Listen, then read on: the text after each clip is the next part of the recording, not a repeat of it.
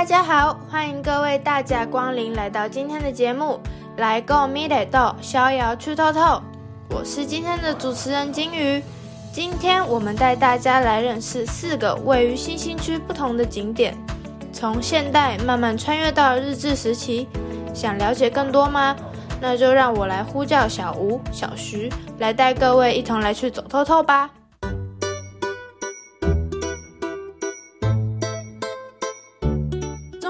我们上场啦！大家好，我是小徐。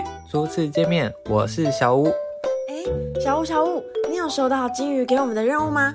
当然，我要带各位来购米蕾的逍遥去透透啊！你准备好了吗？还等什么呢？就让我们开启我们的旅程，前往第一个景点——美丽岛捷运站吧。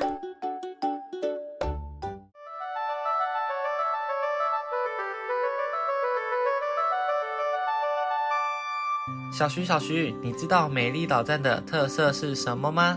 啊，我知道，我知道，就是那个巨大彩绘的玻璃圆顶嘛。没错，这个圆顶名叫光之穹顶，它是全世界最大的公共玻璃艺术，而它的设计理念是由水、土、光、火组成，象征高雄的海洋与生命间的互动。你不觉得很特别吗？哇，原来还有这个意思呢。那从美丽岛出站之后，我们的第二站要去哪里呢？接着我们要去的是高雄的传统商场南华观光商圈，那里贩卖着许多日常用品、服饰以及小吃等等。就让我们一起来一探究竟吧，Go Go！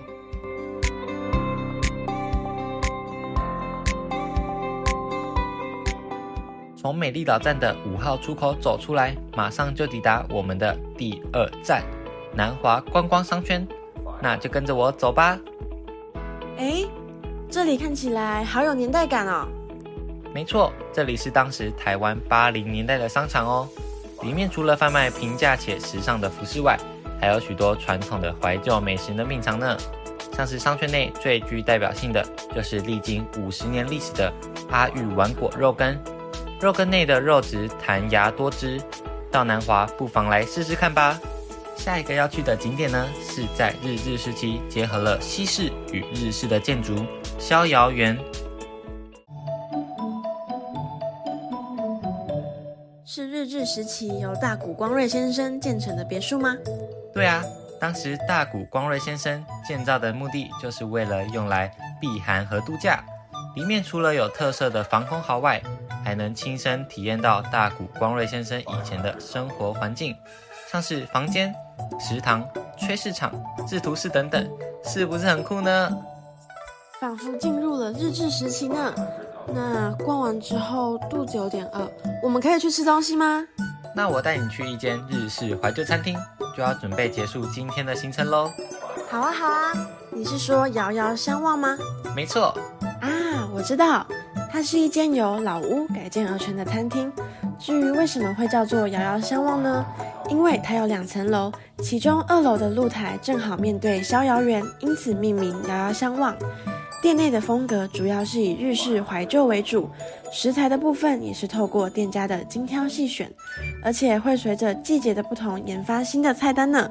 没错没错，所以最后由遥遥相望来结束今天的行程。那我们来呼叫金鱼，教教我们的任务吧。哇，听完这些景点的介绍，让我感受到了浓浓的历史感呢。从戒严时期的美丽岛到日治时期的逍遥园，好想实际走访了解台湾各个历史哦。